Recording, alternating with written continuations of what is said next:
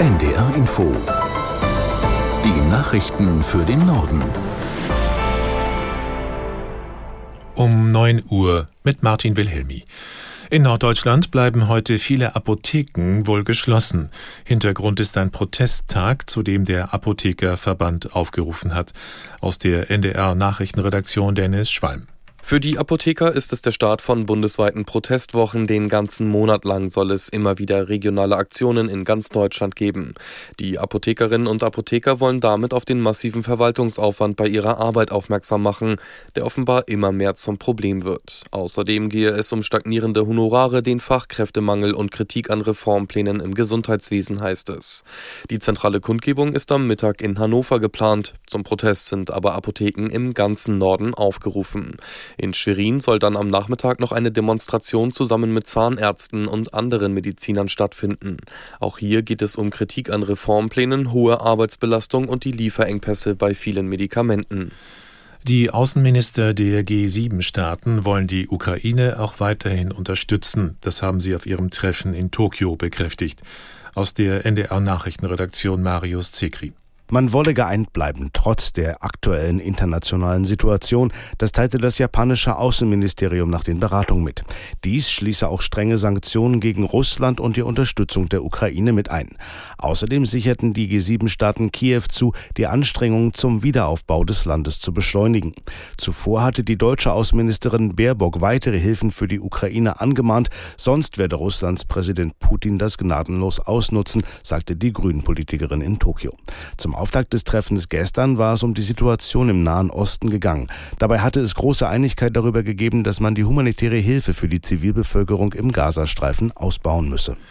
Die Inflationsrate in Deutschland ist im Oktober auf den niedrigsten Stand seit mehr als zwei Jahren gesunken. Laut Statistischem Bundesamt ging die, ging die Jahressteuerungs, pardon, die Jahresteuerungsrate auf 3,8 Prozent zurück. Ein solcher Wert war zuletzt im August 2021 erreicht worden. Im September hatte sie noch 4,5 Prozent betragen. Zu Jahresbeginn stand sogar noch eine 8 vor dem Komma. Gründe sind den Statistikern zufolge vor allem die gesunkenen Energiepreise. Der Sachverständigenrat zur Begutachtung der gesamtwirtschaftlichen Entwicklung legt heute sein Jahresgutachten vor. Die fünf Mitglieder des Gremiums, die sogenannten Wirtschaftsweisen, präsentieren darin zum einen ihre aktuelle Konjunkturprognose, zum anderen geben sie Empfehlungen für die Wirtschaftspolitik. Aus Berlin Hans-Joachim Viehweger. Besonders rosig sind die Zeiten nicht. Die Bundesregierung rechnet im Einklang mit den meisten Wirtschaftsforschern in diesem Jahr mit einer Rezession, also einem Rückgang der Wirtschaftsleistung. Die weiter hohen Energiepreise belasten viele Unternehmen, die gestiegenen Zinsen dämpfen die Bautätigkeit und die Inflation verdirbt vielen Verbrauchern die Konsumlaune. Erst im kommenden Jahr könnte sich die deutsche Wirtschaft dann nach und nach erholen. So ähnlich dürfte auch die Konjunkturprognose des Sachverständigenrates ausfallen. Der vergangene Oktober ist nach Angaben von Experten der heißeste weltweit seit Beginn der Wetteraufzeichnungen gewesen. Durchschnittlich sei er um 1,7 Grad wärmer gewesen als geschätzt vor Beginn der Industrialisierung, teilte das europäische Erdbeobachtungsprogramm Copernicus mit. An der Meeresoberfläche seien dabei so hohe Temperaturen gemessen worden wie noch nie in einem Oktober.